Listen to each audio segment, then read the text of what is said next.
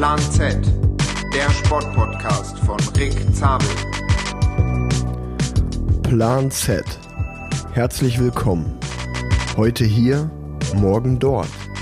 In der letzten Folge waren wir noch mit Paul Ripke in LA und heute sind wir mit einem guten Freund von mir, dem Penny, in Berlin.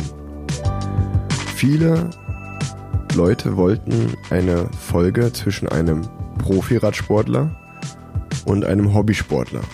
Und ich war von der Idee auch immer sehr angetan. Deswegen habe ich äh, länger überlegt, mit wem ich das gut machen könnte. Und äh, da ich den Penny schon seit längerem in meinem Freundeskreis habe und er wirklich so diese Rolle, glaube ich, sehr, sehr gut ausfüllen kann. Auf der einen Seite, weil er ein guter Quatscher ist, kann gut quatschen, äh, gut reden. Auf der anderen Seite hat er, glaube ich, auch viele coole Dinge zu erzählen.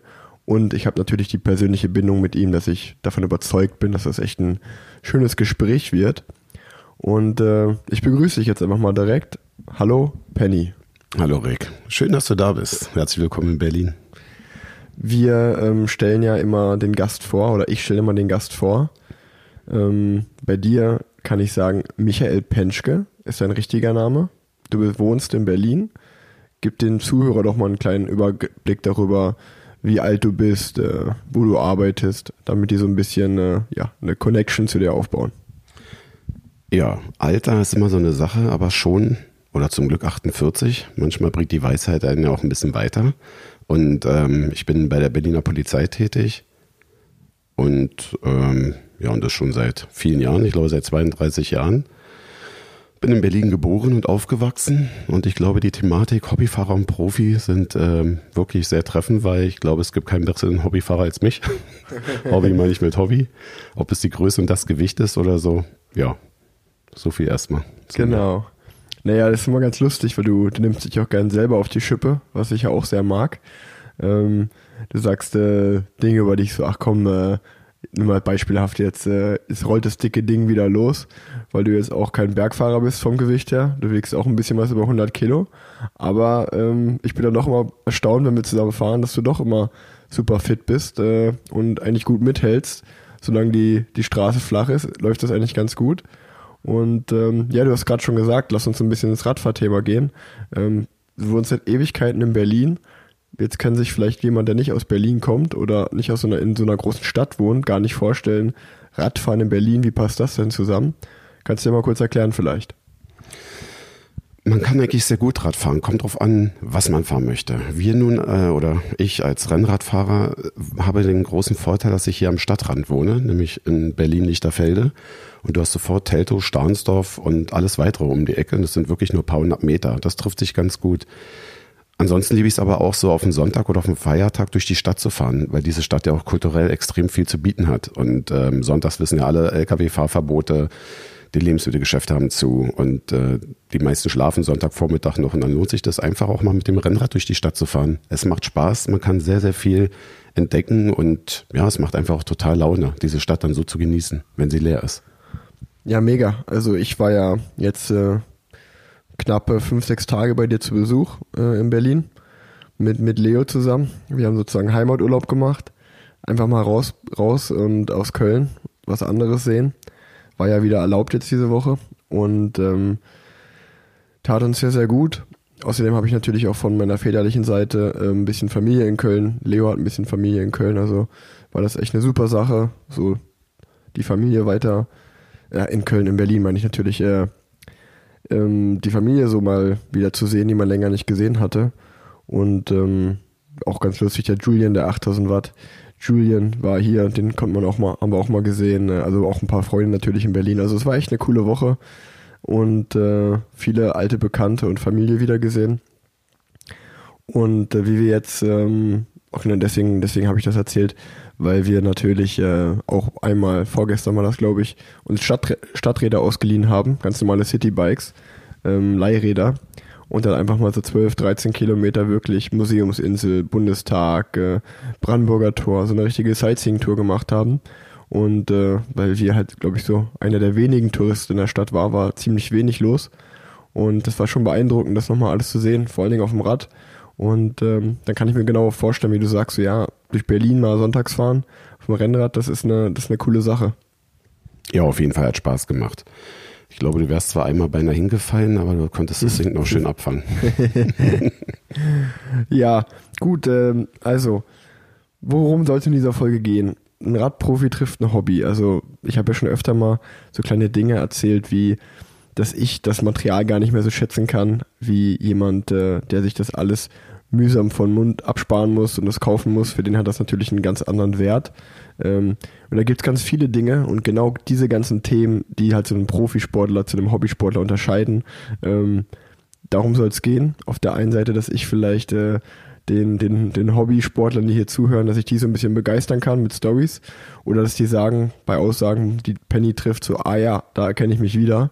Und auf der anderen Seite ist natürlich auch für mich immer schön, so ein bisschen geerdet zu werden und äh, mit jemandem zu sprechen, der, der das wirklich aus voller Leidenschaft lebt, weil im Endeffekt habe ich ja auch ganz genauso angefangen und diesen Sport einfach gemacht, weil er mir Spaß macht.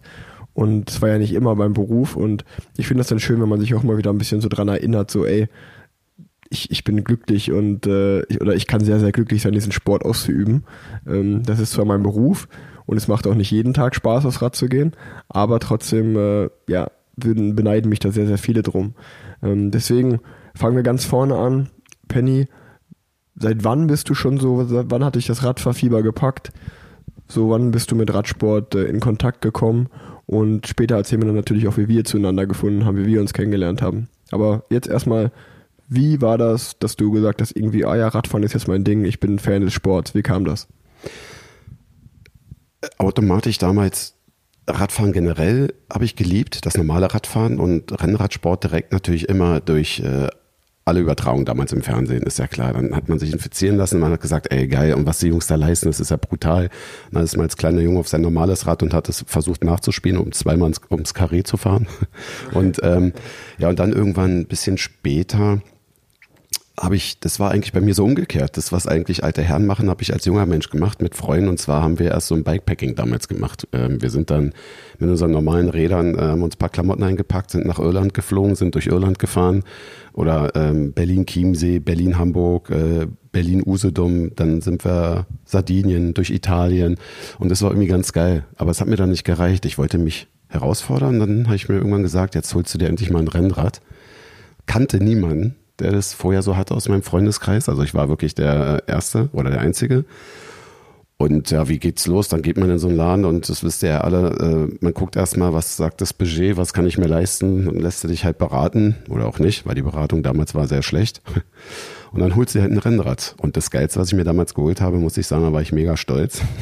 Wenn ich heute die Bilder sehe, wird mir echt schlecht. Erstmal natürlich eine weiße Rennradhose gekauft.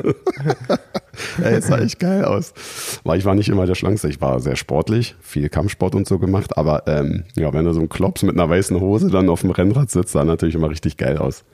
Und so bin ich zum Rennradsport gekommen und das hat richtig Spaß gemacht. Dann hat sich ein Freund von mir damals auch ein Rennrad gekauft. und dann ging es halt los was ihr auch alle kennt, so RTF oder die Jedermann-Rennen damals, die ja sehr angesagt waren. Mhm. Und da wurde ich natürlich auch äh, sehr schnell gleich in die Schranken gewiesen. aber darum ging es mir gar nicht, sondern es hat einfach nur Spaß gemacht, diesen Kick zu haben. Und euch hat man natürlich immer hinterher geschaut und so. Und ähm, ja, so hattest du angefangen mit Rennradsport generell. Ja, wie alt warst du da ungefähr? Kannst du das sagen? Weißt du das? Ich weiß das gar nicht mehr so genau. Ich glaube, da war ich so erst 30 oder so. Ich bin recht spät äh, ja. dazu gekommen. Ja, ich finde es immer spannend zu hören. Also zum Beispiel, wir kennen uns ja ziemlich gut, aber dass du diese ganzen Bikepacking-Typs gemacht hast, äh, macht hast, wusste ich auch vorher nicht. Äh, und ich finde es ja dann irgendwie doch sehr interessant, dass viele irgendwie so dazu kommen. Also, dass sie so Radurlaube machen, so mit ganz normalen Touringräder oder ihr Mountainbike, gerade im Sommer. Und ähm, das ist ja auch in der Folge, die ich mit meinem Kumpel Norbert mal gemacht habe, haben wir auch so einen Bikepacking-Typ gemacht. Der war nur drei Tage, der war jetzt nicht äh, irgendwie durch komplett Irland, einfach nur von Köln nach Hamburg, aber da kann ich mir gut vorstellen, das war für mich auch eine ganz andere Erfahrung, wie man so dann mit dem, mit dem Radfahrgefühl sich so, ja, einfach äh, darin verliebt. Ja, ist einfach geil. Das macht einfach mega Spaß. Das ist ja das, was ihr auch oder alle da draußen, die das jetzt hören, immer denken oder sagen, diese Freiheit, ne? Nur an der Natur, durch eigene Muskelkraft, fährst du durch ein Land zum Beispiel und Du bist da völlig begeistert, lernst Leute kennen, ist einfach cool. In Irland war halt immer nur das Gefährliche, dass in jedem Dorf ein Pub war und da wird auch schon um 13 Uhr Live-Musik gespielt und wenn du gesagt hast, lass mal einen Kaffee trinken, dann warst du von 13 bis 18 Uhr da. und drei völlig, Guinness. ja, aber mega, drei Guinness. Dann völlig breit und dann haben wir doch dann irgendwo spontan geschlafen. Aber ähm, ja, das ist, dieses Radfahren ist halt immer wieder, e-, egal wie zeitintensiv das ist, es ist einfach, finde ich, der Sportpunkt. Also mehr kann ich dazu einfach nicht ja. sagen. Ich habe ja. Tennis gespielt, Kampfsport gemacht, ich habe Fußball gespielt, aber ich muss sagen, beim Radsport bin ich hängen geblieben. Es freut mich ja mal, das zu hören. Dass es anderen und auch momentan gefühlt sehr, sehr vielen so geht, dass sie mit dem, mit dem Radsportfieber infiziert sind. Und ähm, ja, was, was, auch nochmal kurz zu dem Bikepacking, was ich auch wirklich so schön daran finde, dass man wirklich so einfach sich auf die Basics konzentriert. So, ich fahre morgens los, ich versuche tags über den Tag über irgendwann da anzukommen an meinem Tagesziel. Und das Einzige, was sich kümmert, ist halt ähm, Essen und Trinken und wann komme ich an so ungefähr. Und was machen wir heute Abend maximal noch so? Also du, du machst dir keine Gedanken, okay, äh, kommt da jetzt eine E-Mail rein oder irgendwelche, was weiß ich, Arbeitsgedanken. So, das ist das Schöne. So, du, du genießt immer das Fahrradfahren, du bist frei und das macht den Kopf richtig frei. Und das geht dir wirklich nur so um ums reine Überleben so gefühlt. Also wirklich, ich muss da ankommen und äh, ich muss mal irgendwo was essen, ich muss mal irgendwas trinken und fertig. So und äh, eigentlich relativ stumpf, aber ich finde, das, das ist halt eine Abwechslung zu so, also so eine krasse Abwechslung zu dem, was man normal gewöhnt ist. Einfach auch mal das irgendwie das Handy dann irgendwie zehn Stunden in der Tasche zu lassen und gar nicht drauf zu gucken, außer was man, man braucht fürs GPS oder so. Ähm, ja, das ist schon echt eine extreme Erfahrung. Kann ich jedem nur raten, das mal zu machen ähm, dann äh, gehen wir, ja. Äh, oh, vor allem muss ich auch dazu sagen, früher gab es ja nicht äh, diese GPS-Systeme und so. Ne? Wir sind dann immer mit einer blöden Karte gefahren und dann gibt es so eine riesen Mappen dafür mit einer Klarsichtfolie und dann fährst du nach deiner Karte. Heute undenkbar. Ähm, und weil es heute nochmal viel einfacher ist, du kannst einfach durchradeln, durchtreten, ohne ständig anzuhalten, um zu gucken, äh, auf welche Straße müssen wir denn jetzt und so. Aber wie gesagt, das war mega. Und dann äh, muss ich trotzdem sagen, der Rennradsport oder das hat mich dann doch fasziniert. Dann Bikepacking war dann irgendwie out für mich, war raus. Aber ich denke, es wird irgendwann natürlich wieder später wiederkommen. Und ähm, gerade jetzt so durch das Graveln und so, wo alle drüber sprechen, das ist jetzt gerade wieder voll in, so dieses sich mal, wie du sagtest, zwei Taschenpad zu packen oder ein Täschchen auf das Minimum zu konzentrieren und einfach loszuradeln, ja. Und ähm, na, wie auch immer, ja. Genau, es ist sehr minimalistisch. Ähm, ja, dann, das kann ich mir ja gar nicht vorstellen. Dann, dann ist man 30 Jahre alt als Beispiel und sagt man, okay, jetzt, ich bin irgendwie auf einem Rennradtrip.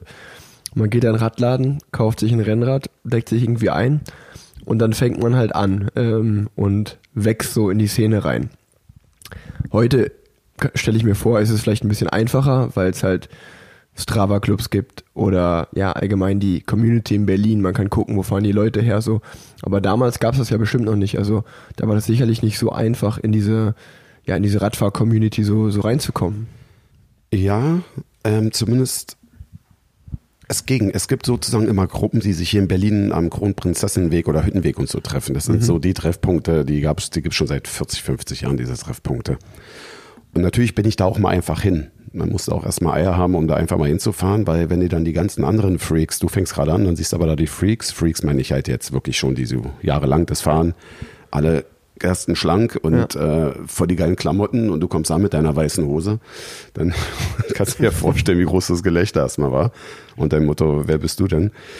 Ja, und dann habe ich mich da so ein bisschen eingefuchst. Und dann bin ich aber eher durch Zufall auf eine Hobby-Radsportgruppe gestoßen, Berlin Racing Team.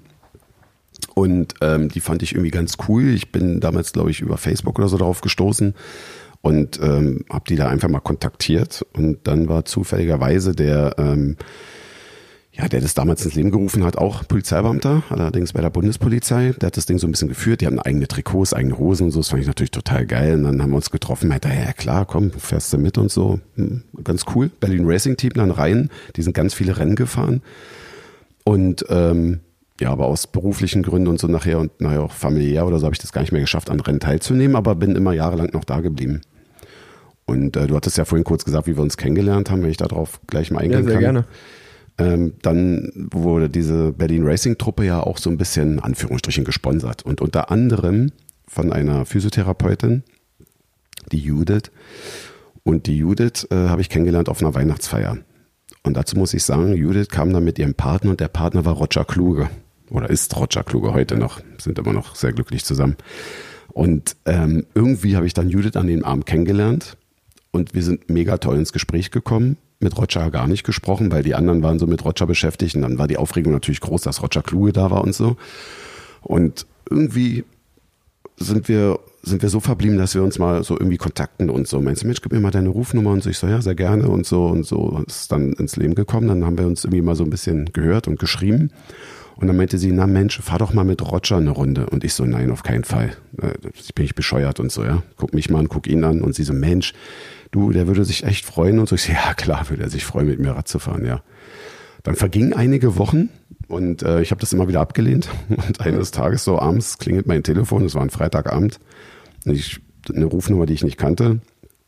Ich gehe so ran und äh, ich so, ja bitte. Und er so, äh, hallo Penny, hier ist Roger Kluge. Und ich so, hi.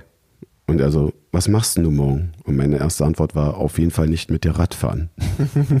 und dann haben wir uns trotzdem am Samstagvormittag um 10 getroffen. So, da haben wir uns dann kennengelernt. Das hat ganz gut gepasst oder eigentlich sehr gut gepasst. Dann hat sich das so entwickelt, dass ich immer öfter mit ihm gefahren bin. Dann habe ich mit ihm, dann musste er ja nur ins Trainingslager nach Mallorca. Da hat er mich gefragt, ob ich ihn begleiten möchte. Naja, dann ist man natürlich voller Freude, ist ja klar. Ja. Dann habe ich da auch damals Toni Martin und so kennenlernen dürfen und äh, dann kann man sich ja vorstellen, dass es das schon eine sehr, sehr schöne und interessante Sache war. Dann haben wir angefangen hier, da war ja noch damals Rüdiger äh, Selig, Rudi hier in Berlin und ähm, Rick Ampler und so, aber halt auch Rudi, Christoph Pfingsten. Und dann. Pfingsten kenne ich ja, den Rest kannte ich jetzt gar nicht, die Namen alle. Ja. wird, wird Rudi freuen. So nach einer halben Stunde so, ist ja eine coole Story, aber wer ist dieser Ach, Rüdiger Selig, der fährt Fahrrad? Nein, wir machen nur Zufällig mit Ackermann und so? Naja, ist ja egal, ist ja nicht wichtig. Man kann ja nicht jeden kennen. Nein, war Spaß nee, natürlich. natürlich Spaß. So und so haben wir uns dann immer getroffen, hier in Berlin, ein bisschen zusammen gefahren, trainiert und dann hieß es irgendwann, wir machen Trainingslager zusammen auf Mallorca. Und ähm, ich war natürlich nicht immer der Beste, und dann, aber ich war schon gut. Und dann habe ich gesagt, seid ihr sicher? Ja. Und dann bin ich mit den Jungs damals ins Trainingslager und es war mega. Es war richtig geil. Wir haben uns eine Finca gemietet und es war eine mega Truppe. Das Jahr darauf, dann ähm, ist einer nicht mitgekommen, der Rick Ampler. Und dann hat Rudi dich, glaube ich, vorgeschlagen und gesagt, Mensch, was ist mit Rick Zabel und so? Dann der kann da mit. Macht ja auch Sinn, Rick gegen Rick, dann ist die so die. War recht einfach. Ja, war recht mit, einfach. Mit, beim Ansprechen und so, ja. Ja, war recht einfach. So, und dann kurze Besprechung diesbezüglich, ein bisschen diskutiert. Ach, der, ja, wirklich. und dann, also doch, doch, der ist ganz in Ordnung. Und ja, okay, und ach, so ein neuer in der Truppe, aber irgendwie doch interessant. Ja, und dann war das Jahr X. Dann bist du dazugestoßen. Du bist da mitgekommen, was ich auch sehr geil fand, weil Du warst ja sonst immer woanders untergebracht auf Mallorca. Du hättest gar nicht so mit dir die Finger gemusst. Man hätte sich auch zur Natur treffen können, aber das fand ich sehr cool. Du bist echt zu uns und hast gesagt, ey, ich bleib die 10, 12 Tage da mit euch, genau in der Bude, damit wir uns besser kennenlernen und das war echt mega. Naja, und dann bist du gekommen. Ja, ja, ja. Wir haben uns sogar das, das allererste Mal kennengelernt. Ich weiß gar nicht, ob du dich daran erinnern kannst.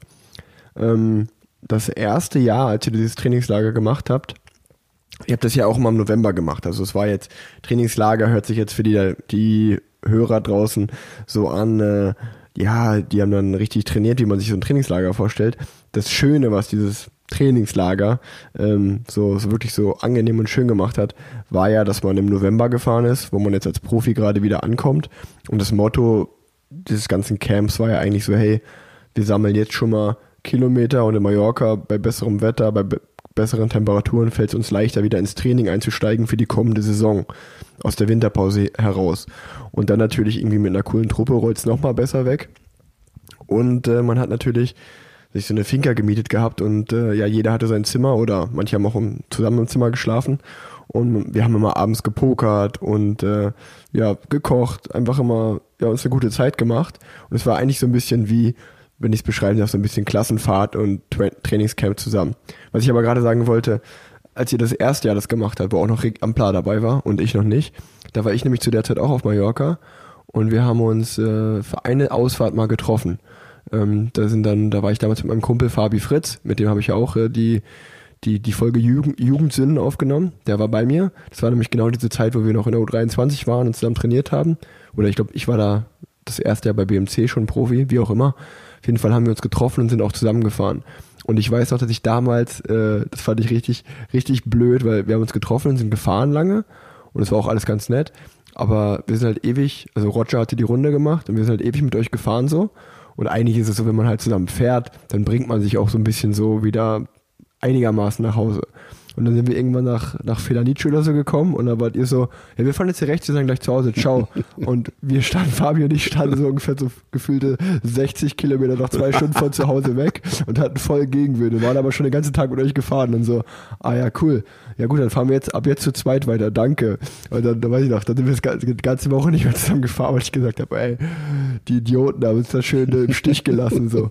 Aber ihr habt das ja gar nicht, äh, gar nicht absichtlich gemacht, denke ich mal im Nachhinein. Und genau, und auf jeden Fall das Jahr danach, ähm, war dann, äh, wo ich dann den, den Platz vom Rick eingenommen habe, weil ihr einen Platz frei hattet und ich eigentlich auch eh mal im November, in der, zu der Zeit habe ich mir noch viel mehr Zeit äh, auf Mallorca verbracht.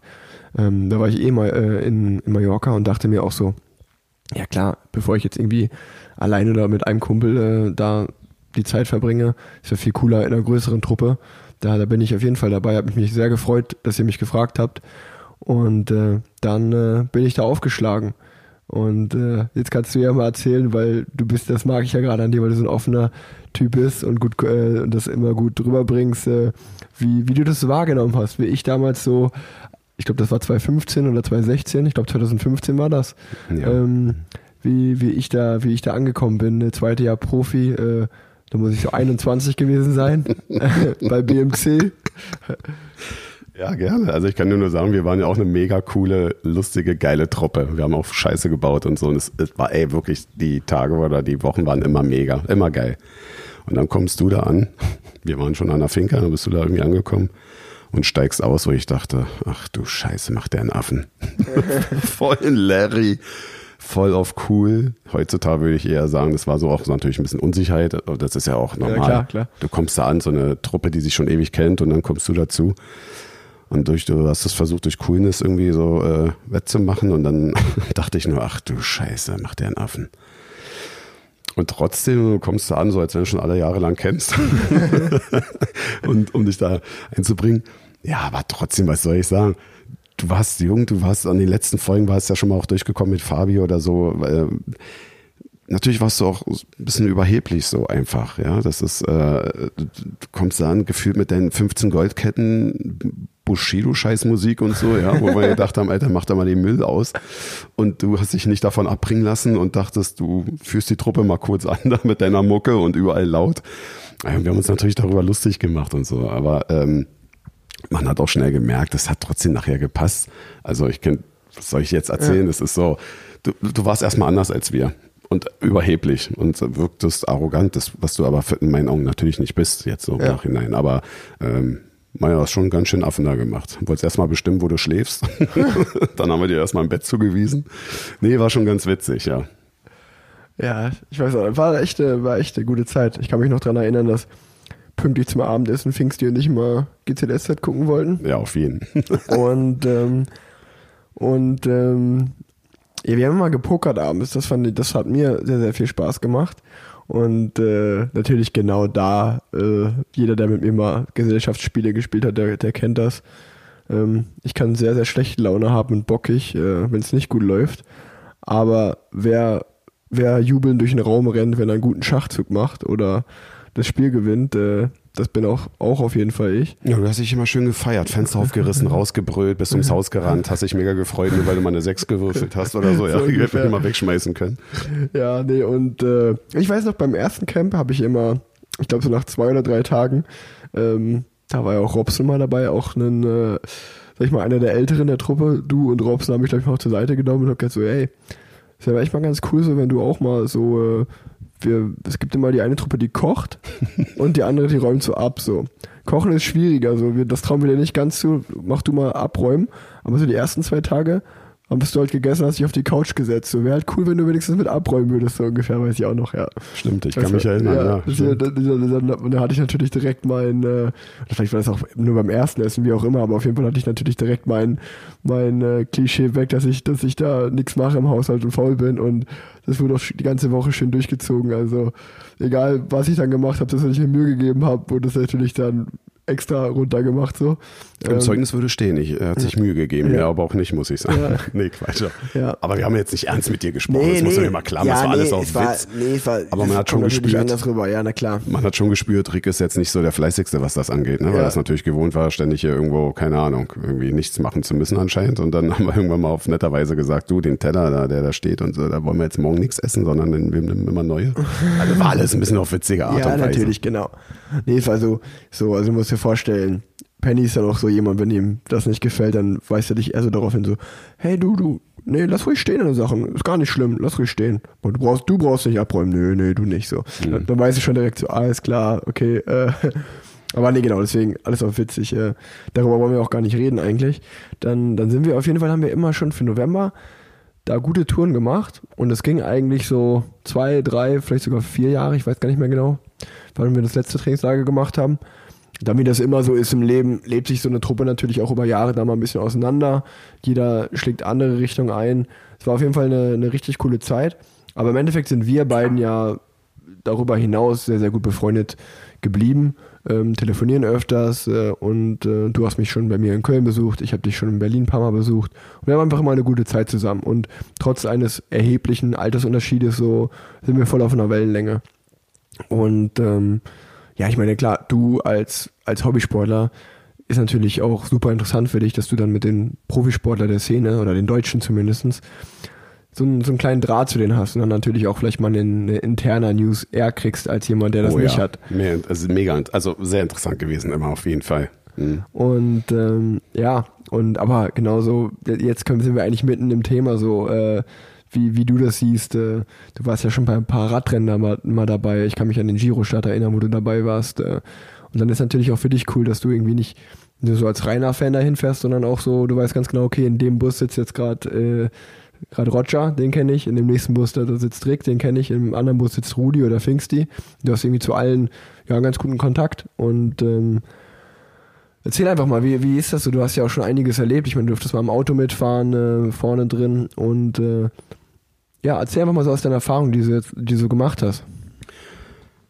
Ja, mit äh, dank Roger muss ich sagen, bin ich immer tiefer so mit reingerutscht, was das Profileben angeht. Also die Gespräche wurden immer vertrauter und interner und ähm, dadurch bekommt man nochmal einen ganz, ganz anderen Einblick, der wie gesagt sehr, sehr interessant ist und auch Spaß macht, so gewisse Dinge zu wissen. Und dann hat Roger sich auch immer sehr bemüht, ähm, wenn er bei der Tour war oder beim Giro, wie du schon angesprochen hattest, oder auch andere Rennen, mich einfach so mal mitzunehmen. ne? Wenn, dann habe ich das mit der Familie abgesprochen, kurz Urlaubstage genommen, drei, vier, fünf oder so und bin dann irgendwo los nach Italien oder so. Und ähm, dann hat er sich immer bemüht, dass ich auch irgendwo beim sportlichen Leiter mit dem Auto sitzen konnte. Das sind natürlich dann Einblicke, ich glaube, davon ähm, träumen viele, weil es echt Spaß macht. Und dann bist du halt nicht nur dabei, sondern wie man immer so sagt, oder ein Fernsehsender mittendrin. Und das ist wirklich so.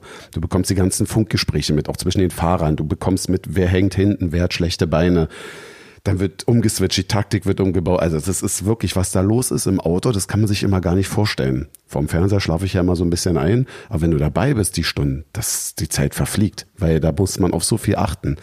Und wie gesagt, wie man auf euch Fahrer eingeht oder so. Und ähm, ja, das, das hat richtig Spaß gemacht. Und du, dann, also die sportlichen Leiter damals, so wie Abasini oder so, der immer auch total nett war, mir alles erklärt hat, warum welche Taktik gefahren ist. Dann war ich ähm, bei der Schweizer Rundfahrt dabei und so. Das war alles wirklich wahnsinnig, einfach nur interessant. Und ähm, ja, das ist, oder wenn ich dann zur Übernachtung irgendwo hin wollte, dass dann das Team gesagt hat, damals IRM Cycling oder so gesagt hat, ey, du kannst bei uns im Hotel hier schlafen, wo die Mannschaft ist. Und dann saß ich dann mit den Mechanikern, mit dem Busfahrer, noch ein, zwei Fahrer, mit den ganzen sportlichen Leitern im Bus. Dann haben wir abends noch alle zusammen ein Bier oder so getrunken.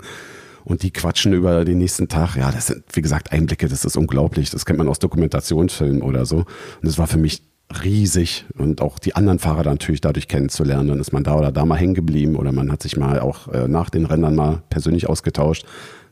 Mega interessant natürlich. Und dann natürlich euer Material zu sehen.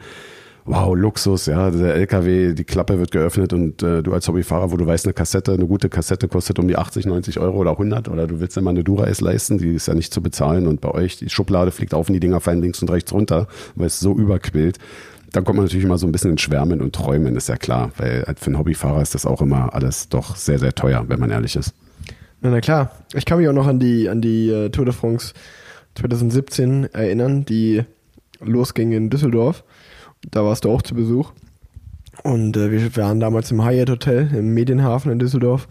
Und ähm, da kamst du auch das ein oder andere Mal vorbei. Wir waren ja schon zwei, drei Tage bevor die Rundfahrt losging äh, vor Ort.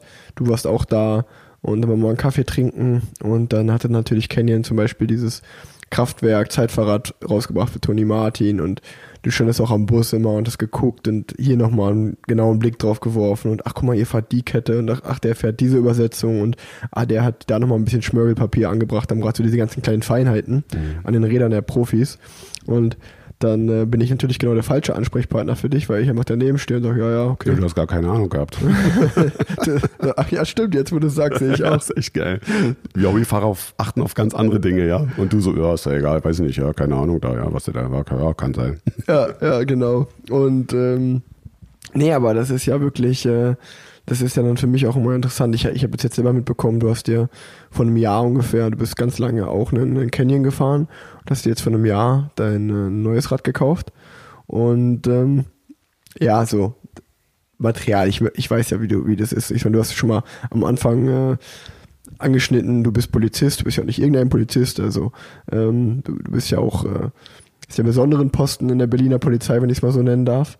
Und ähm, Trotzdem hast du aber auch eine Familie, eine Frau eine, und ein Kind und ihr wollt mal in Urlaub fahren. Das heißt, es ist nicht so wie ein, ein, äh, ja, ein Alleinstehender, der vielleicht, wenn er Hobbyradsport hat, so sein ganzes Geld da in, in sein, seine Rennmaschine investieren kann.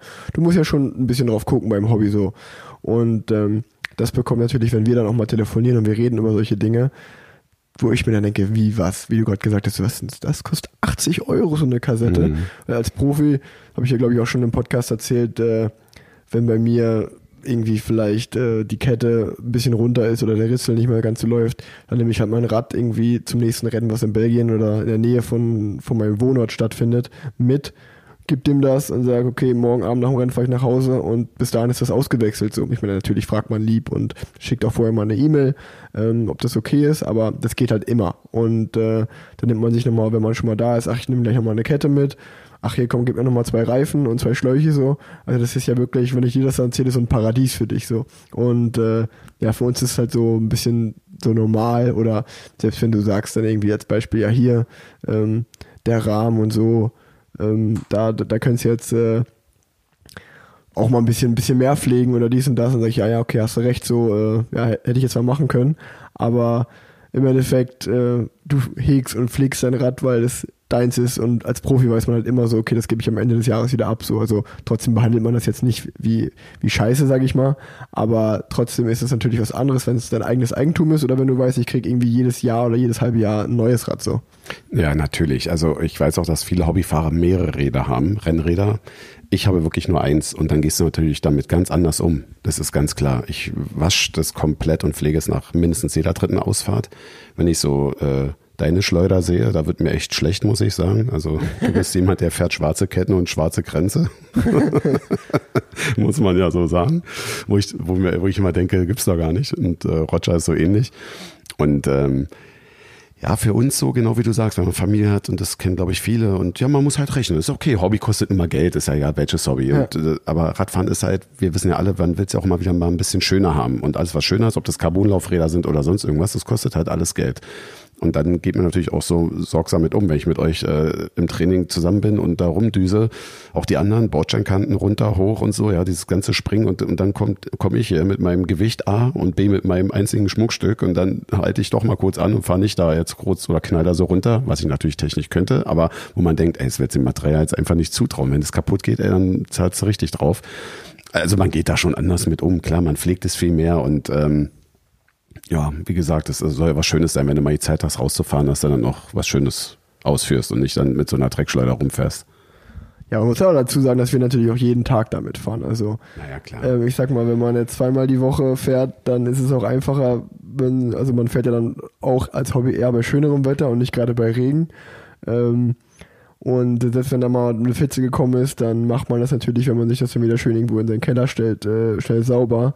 Wenn du als Profi fünfmal hintereinander ein Rad geputzt hast, dann denkst du dir vielleicht beim sechsten Tag auch mal so, oh, schon wieder nass geworden. So, ey, okay, morgen wird's wieder nass. Ich habe einen Wetterbericht geguckt, jetzt lasse ich das eine Mal so stehen. So, ähm, natürlich gibt's auch andere Fahrer, wie mein Papa zum Beispiel. Das würde auch, wenn der auch 100 Tage im Regen fahren würde, würde es auch am 101. Tag sauber da stehen. Aber dann gibt's natürlich auch eine, ja, eine kleine, wie sagt man so schön, Materialschlampen.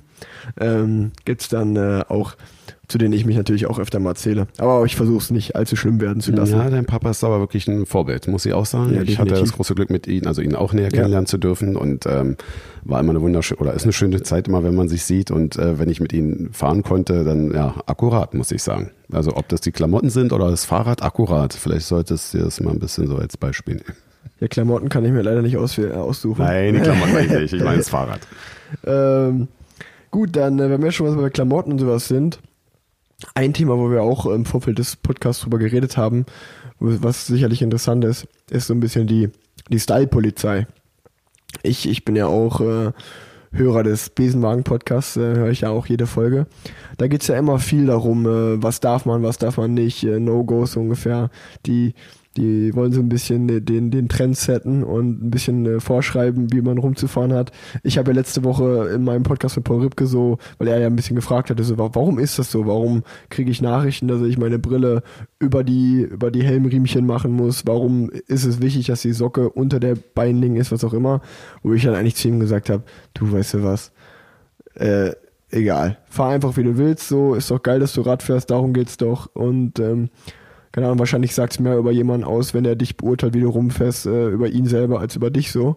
Ähm, wie, wie siehst du das als Hobby? Weil du gerade gesagt hast, äh, weiße Hose, ähm, bist du losgefahren. So, man hat ja auch gar nicht die Ahnung oder man macht ja vielleicht auch Dinge falsch, ähm, ohne jetzt gerade zu wissen, dass man sie sozusagen, oder was heißt falsch, aber man macht Dinge, die nicht oder die geächtet werden so ein bisschen, ohne zu wissen, dass das gerade irgendwie ein No-Go ist. So. Wie siehst du das als Hobbyfahrer? Was ist dir schon alles passiert?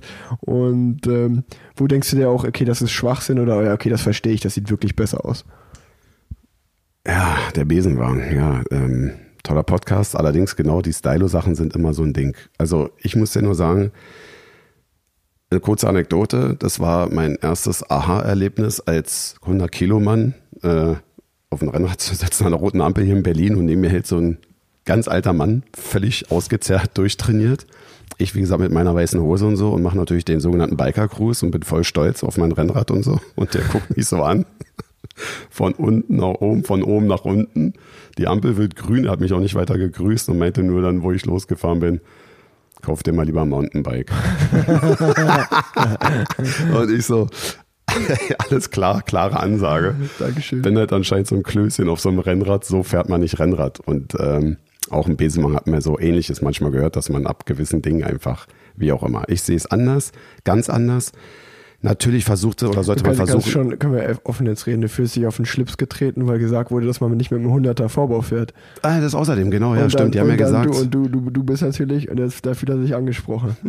Da, das Ja, sind, weil ich das sind da den Besenwagen-Jungs übel. Ja, richtig, weil ich habe äh, ganz, ganz, äh, äh, nach ganz vielen Jahren endlich mal ein Bikefitting gemacht. Übrigens kann ich euch das nur raten. Ich habe mich immer ein bisschen geklemmt wegen, wegen des Geldes, wegen ich immer dachte, hey, so teuer und ich fühle mich ja wohl auf meinem Rad, alles funktioniert.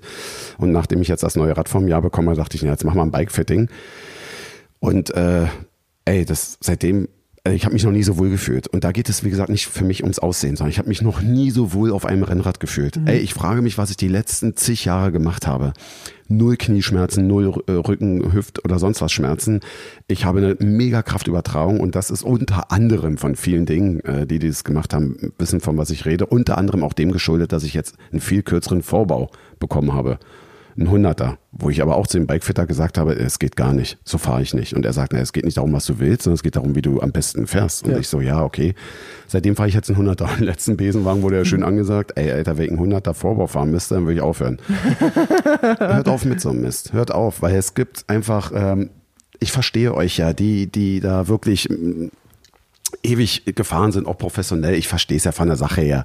Aber ähm, ich, ich sehe es wie gesagt anders. Ob ich nun weiße Socken oder schwarze trage, ist mir wurscht. Ich finde, man sollte nicht wie eine Schlampe rumfahren. Man sollte schon ein bisschen auf Äußere achten, dass man einfach gepflegt aussieht. Aber ob nun die Brille über den Riemen sind am Helm oder darunter, ich kann euch nur sagen, zum Anfang bin ich natürlich immer so gefahren, dass ich äh, die Riemen über der Brille hatte, weil mir die Brille schon ständig gerutscht ist.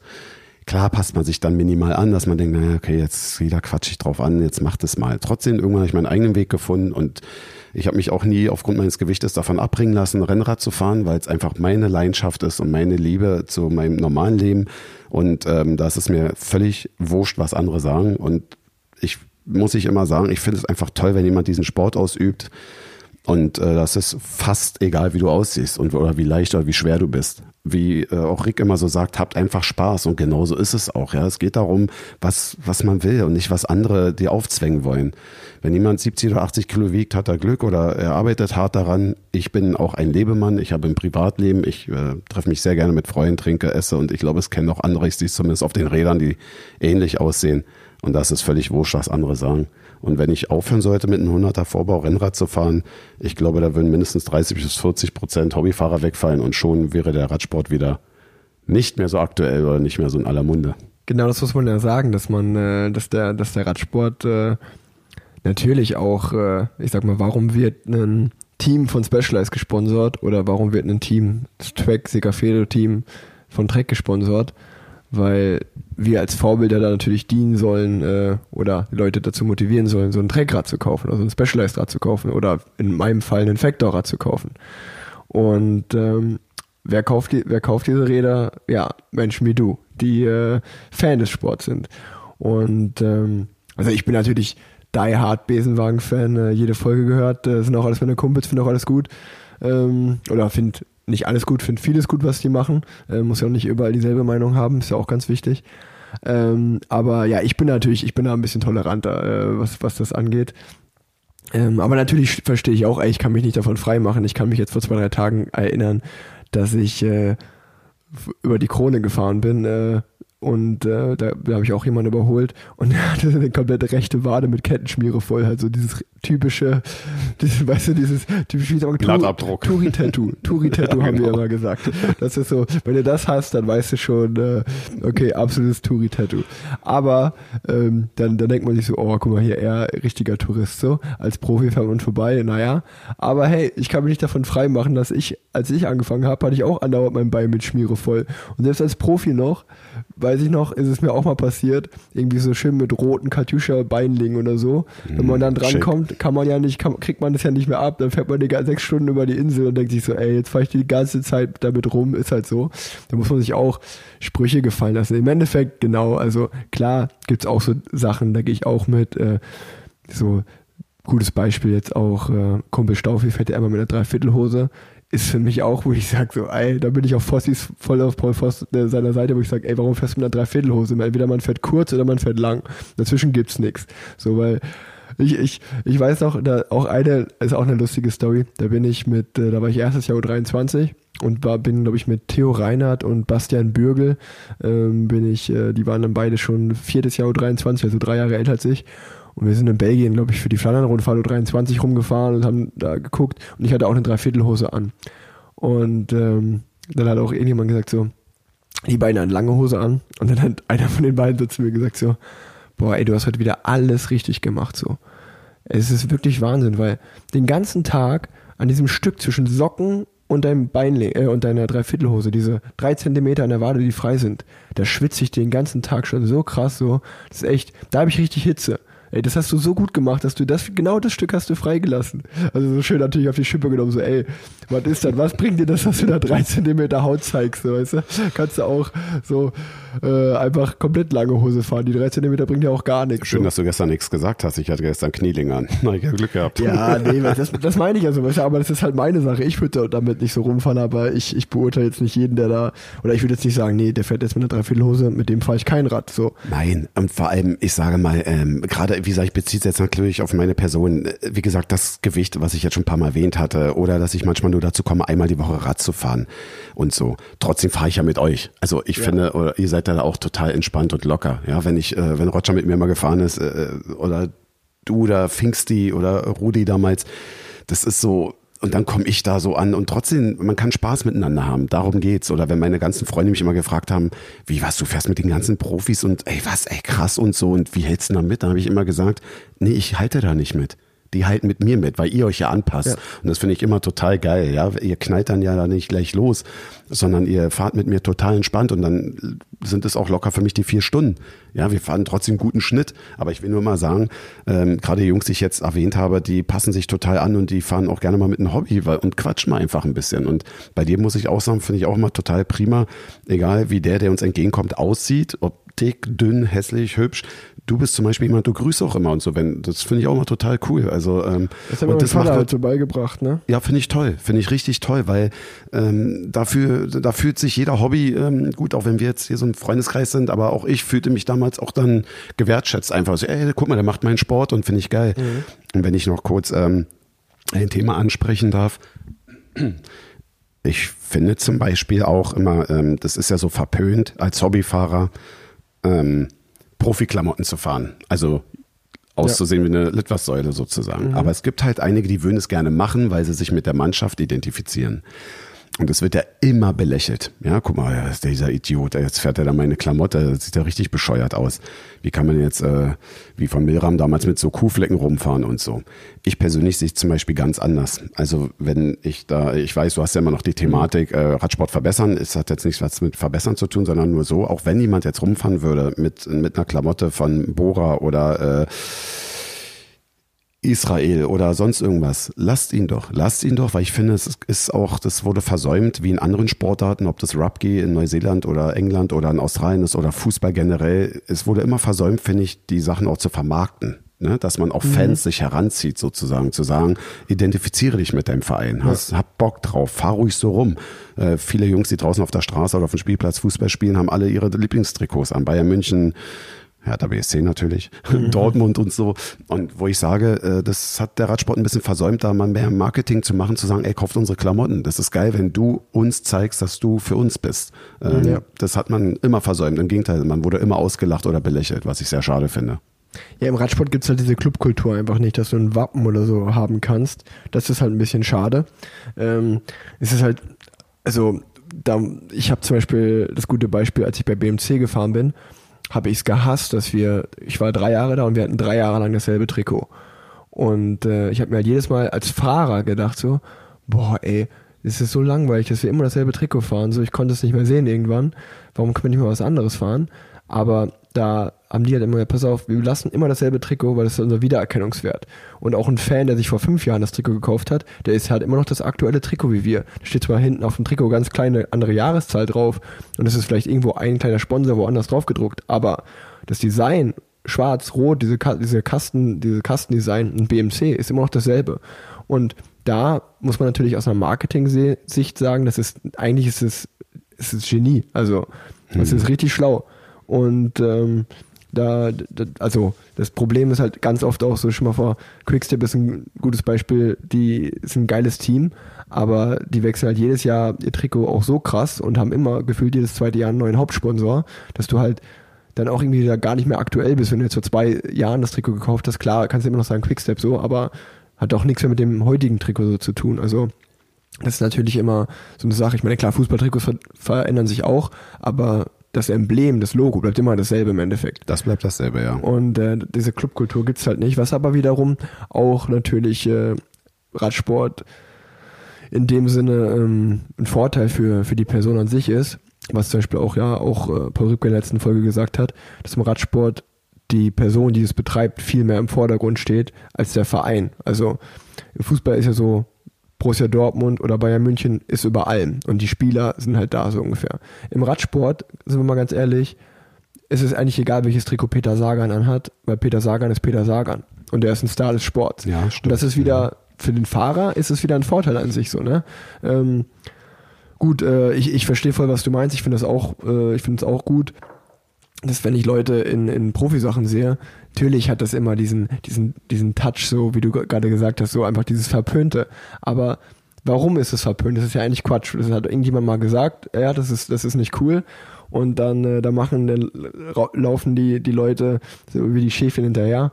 Und ich bin ja eh ein Typ, der immer sagt, immer gegen den Strom schwimmen. Also wenn du, wenn du cool sein willst, schwimm immer gegen den Strom. Mach nicht das, was alle anderen machen.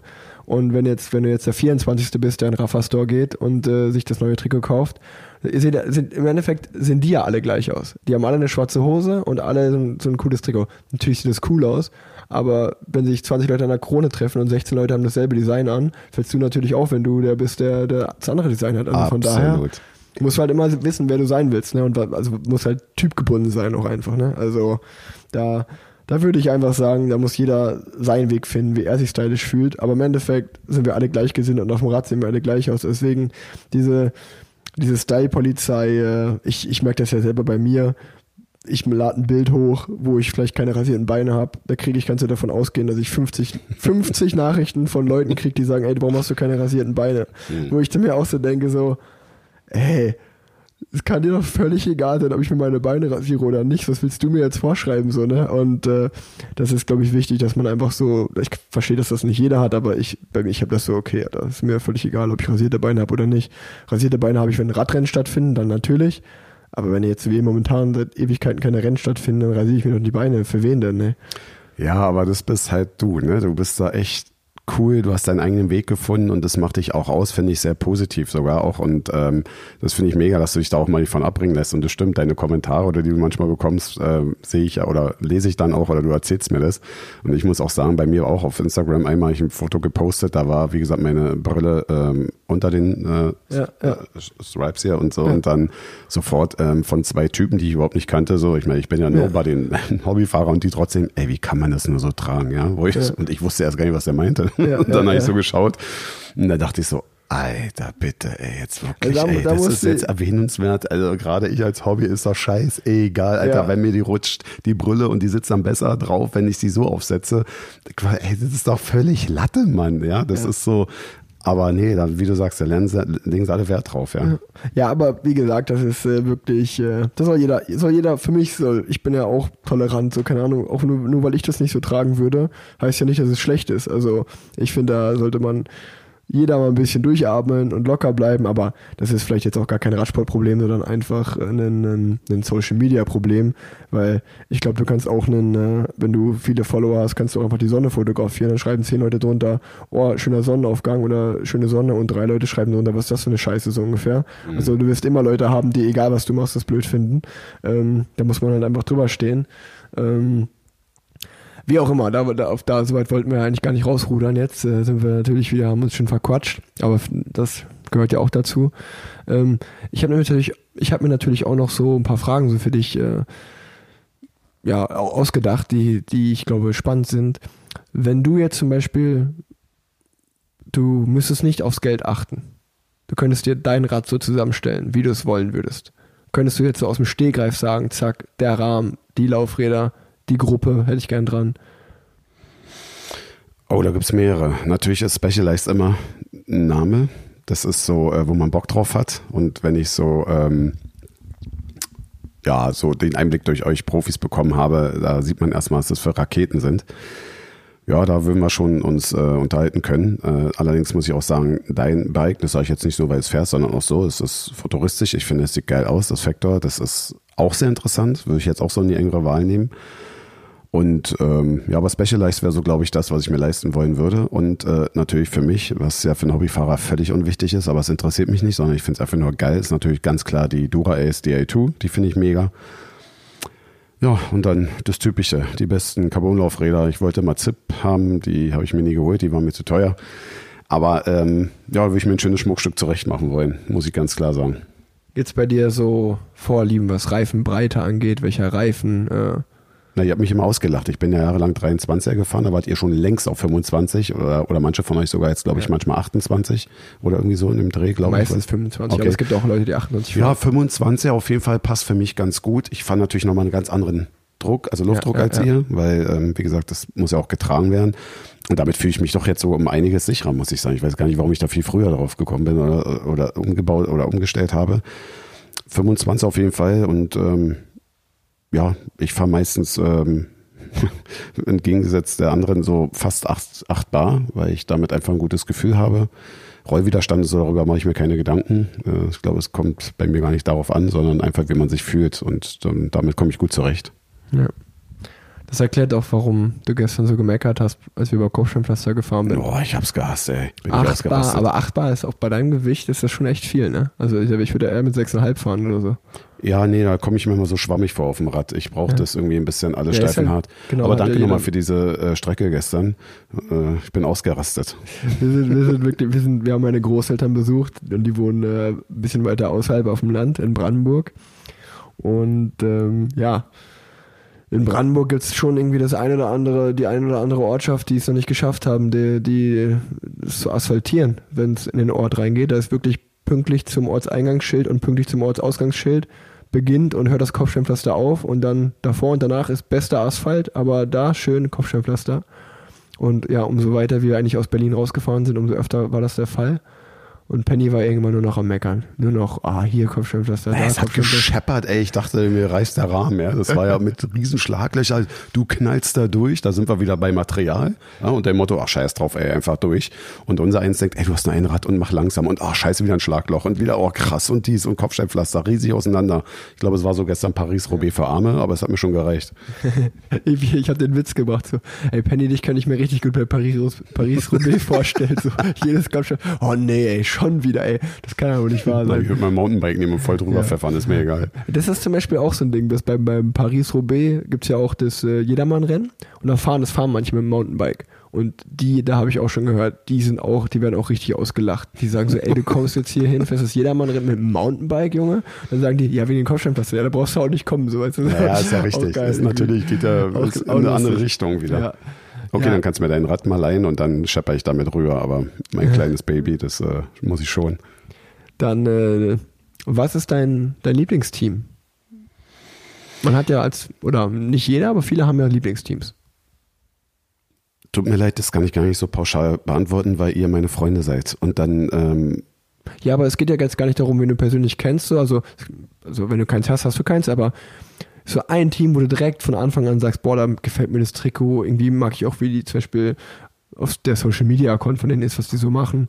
Ähm, kann ja auch verschieden sein. Du kannst ja auch sagen, hier zum Beispiel bei Education First gefällt mir das Trikot sehr, sehr gut, weil, was ja bei vielen so ist, mag ich auch sehr. genau die finde ich auch stark und toll.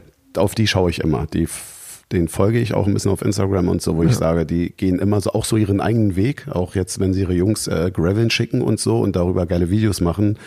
Und äh, das finde ich zum Beispiel ganz, ganz toll. Die haben sich richtig breit aufgestellt, um auch nochmal, habe ich das Gefühl, so in den Breitensport und Anführungsstrichen Hobbysport mit präsent zu sein und schicken ihre Fahrer dahin und die haben mega Bock und Spaß dran oder drauf und dran und das finde ich immer zum Beispiel ganz toll. Das und auch so ein Vorzeigeteam, wo ich sage, ey, die sind mal mutig gewesen, sich diese Eierhelme da oben raufzusetzen und die Fahrer komplett zu ändern, wo man sagt, boah, Alter, das ist ja mal ein Eyecatcher, das ist aber irgendwie cool, das ist cool, den Weg, den die gehen.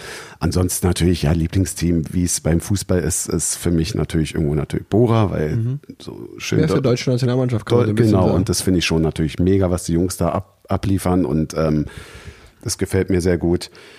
Ja, und ich bin ganz, ja, das sind so eigentlich die Teams, die ich so, denen ich so folge und sage, die finde ich richtig cool. Macht ja auch Sinn. Ich meine, gerade wenn man deutscher Fan ist, kann ich das total verstehen.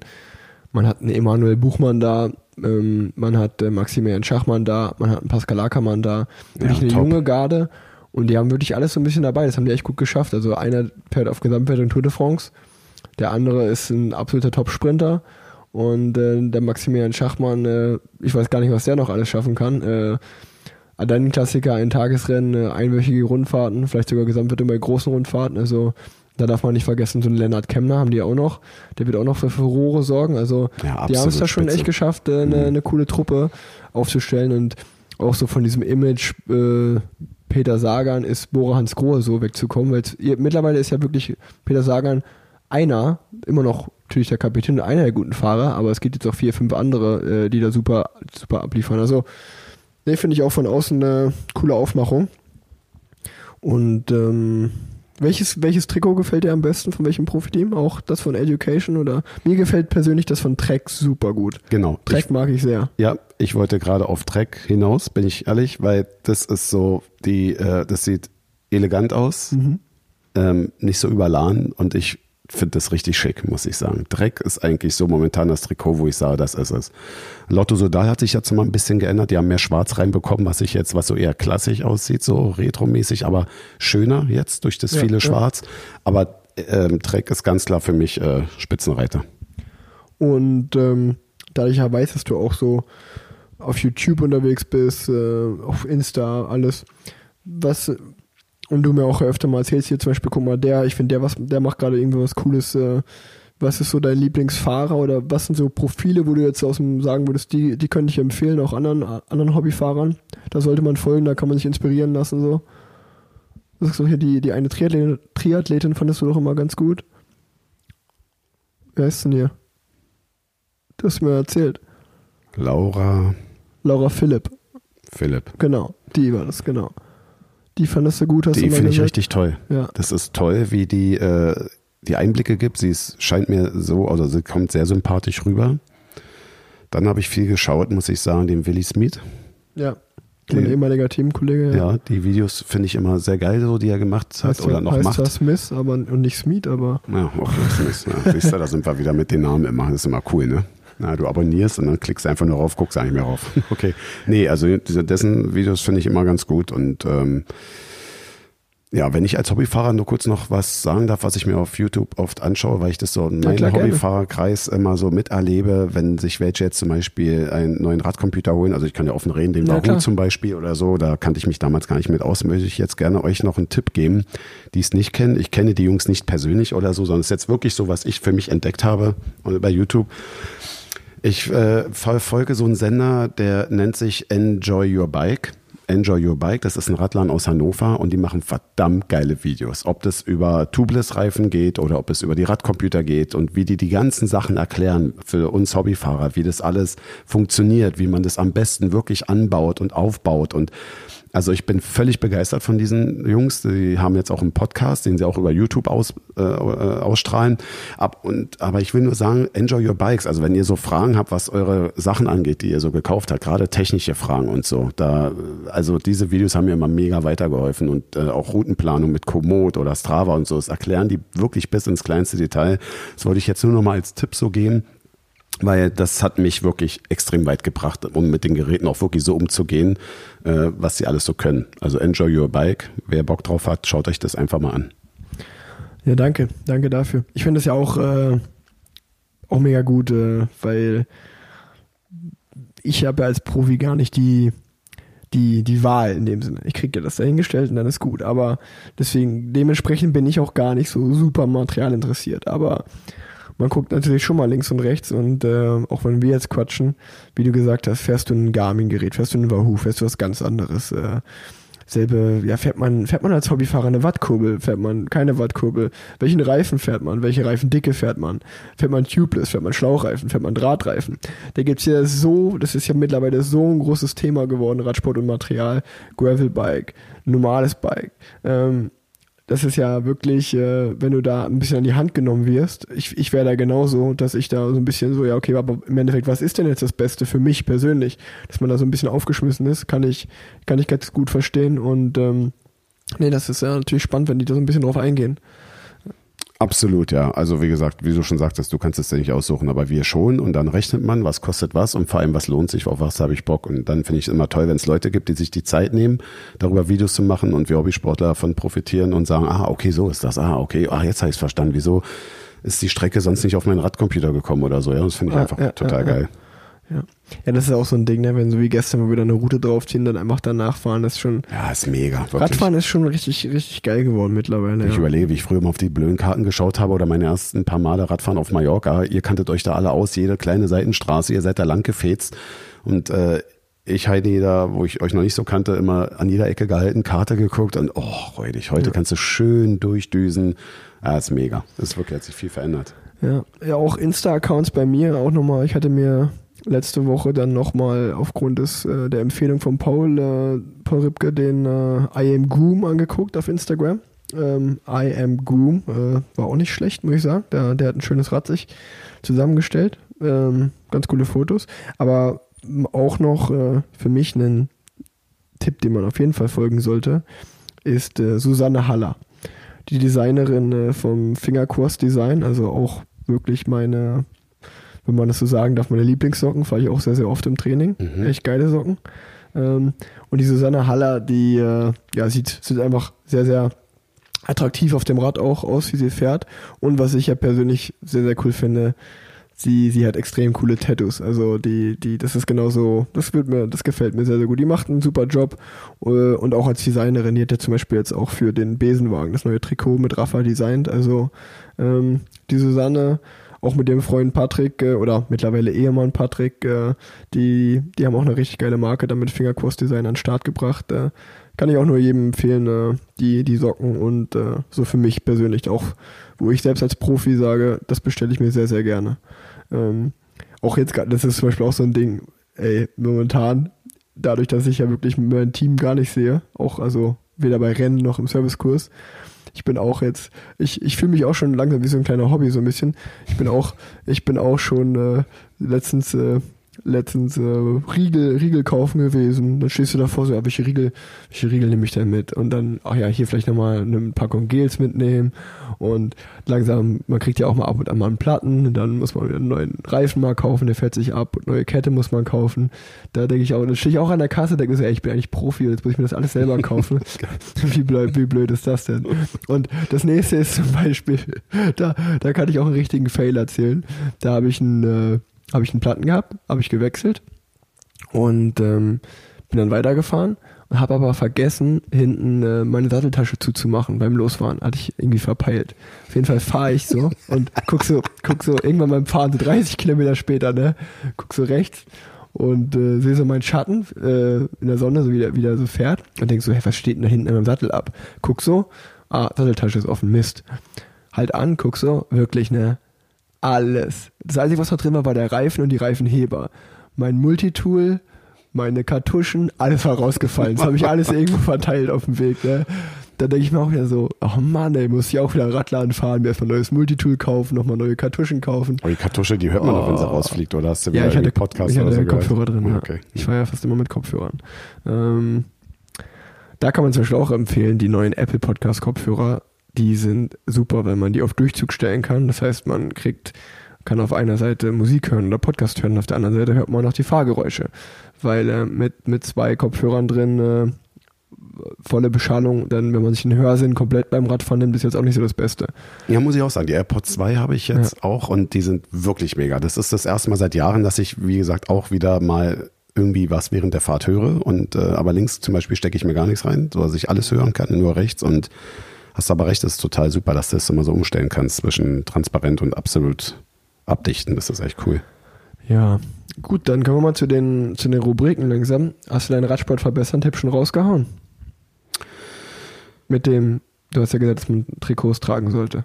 Ja, auf jeden Fall. Das ist ähm, mehr Marketing, vertritt mehr die Vereine, äh, Vereine sage ich schon, aber die, die Teams einfach. Macht, Vereine. Ja, Ist Vereine, ja ne, ist doch wurscht, Mann, was jeder macht oder nicht, ist mir egal. Ob Verein oder Team ist doch wurscht, ihr wisst, was ich meine. Mehr Marketing, verkauft einfach eure Klamotten, lasst uns Fans daran teilhaben. Wenn wir Bock darauf haben, äh, wenigstens nur das Trikot, muss ja nicht alles stimmen, muss ja auch nicht unbedingt die weiße Hose sein oder so, aber ey, ich würde das wirklich viel mehr vermarkten. Das ist für mich ganz wichtig, dass man einfach noch mehr sich mit dem identifiziert, was man sowieso toll findet, Radsport, aber dann auch gerne mit einem Team einfach, dass man sagt, ey, das ist mein Team, das unterstütze ich die Saison, habe ich mega Bock drauf und das auch zu zeigen. Und äh, das ist ganz klar. Ansonsten jetzt muss ich ehrlich sagen, in der Vergangenheit wurden so viele tolle Sachen angesprochen von deinen Gästen oder auch von deiner Person her, dass ich sage, da ist wirklich Verbesserung. Und eins ist mir immer ganz, ganz wichtig, das wurde auch, wie gesagt, schon ab und zu genannt, mehr Kameras im hinteren Bereich des Pelotons. Das finde ich viel interessanter, als mir jetzt drei Stunden drei Mann Spitzengruppe anzuschauen oder so. Was passiert hinten gerade in den Bergetappen? Was ist mit dem Zeitlimit und so? Und ich finde da, wo die Leute wirklich kämpfen, ums Überleben sozusagen kämpfen, das finde, würde ich als Zuschauer viel interessanter finden. Das, das erstaunlich, dass sie nie darauf eingegangen sind, mal zwei, drei Motorräder hinten zu lassen und zu sagen, zeigt uns mal, was hinten abgeht. Ähm, das ist für mich ganz wichtig. Und dann, wenn ich noch kurz zusätzlich klar. noch mal eins nennen darf, auch ähm, allerdings, da kommen wir auch immer so in Diskussionen hier so mit Roger, Rudi oder Finksy und auch mit dir teilweise. Ähm, ich kann es jetzt nicht so detailliert, möchte ich auch nicht darstellen, aber als Hobby kann ich nur sagen, ich würde es geiler finden, sowas wie Wattmessgeräte oder sogar teilweise Funkgeräte würde ich sein lassen während der Rennen. Ich weiß, ihr seid auf Sicherheit bedacht und gerade die, die Funkerei, aber wenn man auch ganz ehrlich ist, ich glaube, bei vielen Rennen ist es eher selten, dass es um die Sicherheit geht, sondern eher um Taktik. Und ich würde es manchmal einfach besser finden, wenn man das gar nicht so mehr so genau einschätzen oder überschau, also einschätzen kann oder überschau, überschauen kann, dass wer ist vorne, wie viele Minuten nach lass sie fahren, 14, 13, 14 Minuten 30 Sekunden, das kriegen wir dann Kilometer da und da wieder rein, wenn du so und so viel Watt trittst. Das, das finde ich ein bisschen schade, das macht das so kaputt, wenn ich so früher die alten Rennen sehe, da dieses Ackern oder ich schicken Helfer mal nach vorne und gucken, ey, wie weit ist denn der Abstand, weil der sportliche Leiter mit dem Auto nicht vorbeigekommen ist, gerade in Bergen und man muss sich völlig verausgaben, das finde ich einfach natürlich viel, viel interessanter, ja. Aber ich glaube, das wird nie passieren, aber das wäre so, wären so meine Vorschläge. Mhm. Ja, haben ja auch schon mehrere gesagt. Also ich, ich, ich selber weiß nicht, äh, wie, wie krass sich der Sport verändern würde, wenn man das macht. Das sieht man natürlich nur, wenn man das durchführen würde, aber ich würde es auch sehr, sehr interessant finden, ja. Dann äh, habe ich eigentlich immer die, äh, die Rubrik Tipp für den Nachwuchs. In deinem Fall würde ich sagen, Tipp für den Hobbysportler. Ähm, so, du wirst ja sicherlich sagen können, äh, was den Einstieg vielleicht einfacher macht für jemanden, der jetzt gerade überlegt, an, anzufangen, egal welches Alter. Ich weiß nicht, einfach rein in den Laden, Fahrrad kaufen und los. Und Kannst du in Berlin zum Beispiel einen Radladen empfehlen, wo du sagst, ja, für die ganzen Berliner so, welchen Radladen, wo gehst du hin? Also ich persönlich ähm, gehe immer zur Bikeline. Das ist ein Radladen hier in Berlin-Steglitz, die auch unter anderem eigene Rahmen herstellen unter dem Namen Pascoli. Von dem bin ich mega begeistert. War nicht immer so ganz mein Budget bisher, aber vielleicht kommt da noch mal was. Und äh, die ähm, bei Bikeline sind einfach immer mega hilfsbereit, immer nett und ähm, haben auch immer einen guten Tipp, wenn man irgendwie sich nicht sicher ist, was ist jetzt für mich passend oder so. Und die geben sich echt Mühe und auch der technische Support ist super. Und ähm, also das ist so einfach mein Laden, wo ich ständig hingehe. Und äh, ich kenne viele, die dort hingehen und ja, mehr kann ich dazu jetzt nicht sagen. Sind einfach wirklich super ja. und in Ordnung. Und eine, eine Empfehlung meiner Seite auch noch, ähm, da mussten wir auch vor einigen Tagen, musste ich im Auftrag meines Vaters äh, nach Chicli Berlinetta ein paar ähm, alte Laufräder abholen. Äh, oder Felgen. Das waren keine ganzen Laufräder. Boah, ich war begeistert von dem Laden. Ich und war noch nie da. Ich, mein Papa ist ja jemand, der total so auf äh, die ganzen Oldschool-Rahmen steht, also auf Stahlrahmen und alles so aus den, was ist das, 70er, 60er, 80er, 90er Jahre.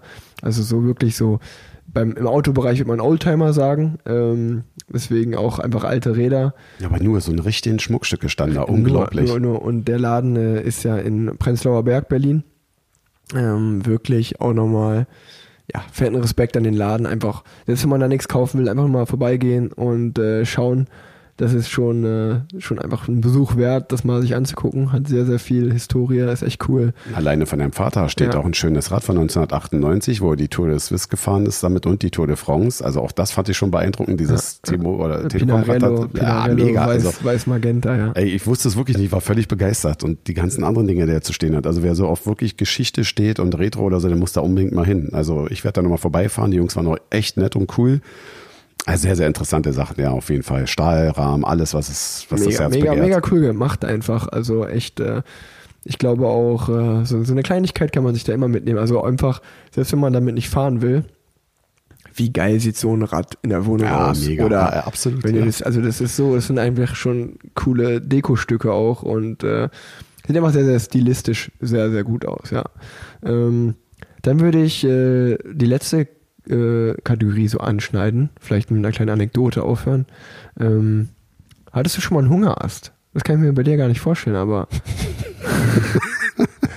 nee, ich mir auch nicht, aber äh, ja klar hatte ich den, Mann, natürlich. Also erzähl mal die Story, wie war das? Ach ey, das war mehrmals, Mann, gerade wenn ich mit euch unterwegs war. Ey, hättet ihr nicht was mit dabei gehabt? Naja, ganz klar, man unterschätzt es immer wieder. Man denkt so, ach komm und so und äh, schaffst du und plötzlich knallt es einfach weg und dann stehst du da fällst fast auf den Rücken wie Maikäfer und äh, denkst so, oh, ich kann nicht mehr. Und ich hatte es wirklich schon öfter. Und gerade auf Mallorca, wenn wir so trainieren waren. Und dann war die nächste Tankstelle, wo ich gerade so hingeschlichen bin, oder so, oder ihr seid manchmal vorgefahren oder auch Roger hat mir dann einfach eine Cola geholt und einen Maßriegel. Ey, das ist schon krass. Und Hungerast, wo man sonst immer gedacht hat, ey, sag mal, die Profis, ey, da im Fernsehen, die können ja keinen Hungerast haben und so. Doch, doch, kann jeder haben. Kann einfach jeder haben. Und dann gehen sofort bei mir eine Tüte Haribo und ein Maß und so weg und eine Cola. Danach ist man zwar mal wieder schlecht, aber trotzdem ist der Zuckerspiegel erstmal wieder da. Und es kann weitergehen. Naja, gut, gut. Ich habe jetzt auch, den Fehler habe ich jetzt schon öfter gemacht, muss ich auch sagen. Ähm, und ich mache ihn gefühlt auch immer wieder, dass ich manchmal so, vielleicht wenn ich so noch eine eineinhalb Stunden oder eine Stunde nach Hause habe und ich merke, ich bräuchte irgendwas, will aber jetzt nicht unbedingt, wie du gerade gesagt hast, mir eine Tüte Haribo reinhauen und Snickers, dass ich mir einfach einen Kaffee reinziehe, aber nur einen Kaffee. Und den, weil man ja dann so denkt, wie bei so einer Cola. Das Problem ist natürlich beim Kaffee, eine Cola hat ja Zucker noch mit drin, Mhm. was Sinn macht, ein Kaffee halt nicht. Das, sondern was dann bei mir immer gefühlt passiert, ist einfach, dass ich, dass mein Koffein, das kickt mega rein und wenn das dann weg ist, bin ich ungefähr, habe ich meinen Hunger erst noch beschleunigt gefühlt. Und dann habe ich so einen Hunger, bis ich zu Hause bin meistens. Das ist dann, äh, also wenn, wenn man schon so ein leichtes Hungergefühl hat und man hält an, auf jeden Fall irgendwas mit Zucker machen, weil weil wenn du nur, nur einen Kaffee trinkst, dann, äh, dann äh, machst du, ja, dann grabst du dir dein eigenes, äh, gräbst du dir dein eigenes Grab noch schneller sozusagen nach Hause. Na, vor allem über Ernährung habe ich viel erfahren. Ähm, nicht, weil die Social Medien damit voll sind, sondern wo wir so auf Mallorca im Trainingslager waren oder wie du es auch vorhin nanntest, Kilometer sammeln, ist ja egal. Und wir sind zusammen allein kaufen gegangen. Ich fand es immer ziemlich geil. Ich so die leckeren Dinger eingepackt, so, ja, ihr mit eurem Salat und Müsli und hier und all so ein Kram esse ich fast alles nicht. Und dann immer habe ich mir so heimlich noch ein, zwei Tüten Chips im Wagen gelegt. und dann, wenn wir bezahlt haben oder dann an der Kasse waren, ich weiß noch, wie die Chipstüten durch die Gegend geflogen sind, auf dem Motto, die, den Mist kaufen wir nicht. Und ich so, man hört doch mal auf und so. Also nee, wollte ich ja nochmal Spaß erzählen. Ich, ähm, Ernährung ist sowieso immer so eine Sache, gerade bei euch. Ihr seid ja da extrem diszipliniert. Ja, ja. Darf man, darf man dein, äh, bevor wir jetzt die Folge beenden, ich, hätte ich dich auch vorher, vorher fragen können, aber habe ich natürlich nicht gemacht. Ähm, darf man deinen Instagram-Namen nennen, dass wenn zum Beispiel Leute, die in Berlin äh, Radsport begeistert sind, Radsportler sind, dass die sich vielleicht bei dir melden oder so?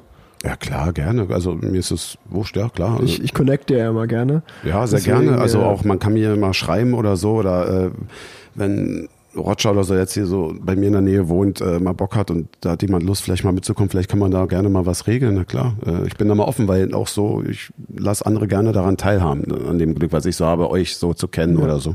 Sehr cool. Der Name ist, korrigiere mich, wenn ich falsch liege, weil du hast dir ungefähr den kompliziertesten Instagram-Namen aller Zeiten ausgedacht. At MB PPBLN. Genau, M-B-P-P-B-L-N. Okay. Das ist äh, also M MB. wie Martha vorne, nicht, nicht Nordpol. Ja, ich, äh, da Also ich M einer der Besten Martha? auf dem Rad bin, dachte ich, brauchst du so einen absoluten Künstlernamen. Nein, ähm, naja, die Erklärung möchte ich jetzt nicht geben, aber von der Sache her. Okay. Ja, genau also so. M, M wie Martha, B wie Bata, P wie Pater, P wie Pater, B wie Bata, Wie Lata und wie Nata. Perfekt. Wer kennt's nicht? Ja, ne? perfekt. Das Sprichwort kennt doch jeder. Martha, Bata, Pater, Pater, Lata, Bata, Nata. Mann, sehr gut. Okay, so jetzt, jetzt drive, drive ich ab ins Verrückte. Also, wir beenden jetzt besser. Das macht dich aus. Also, viele, ähm, viele Danke für Zuhörer. Vielen Dank fürs Zuhören. Und äh, ich bin raus. Habt eine gute Woche und tschüssi. Ciao, ciao.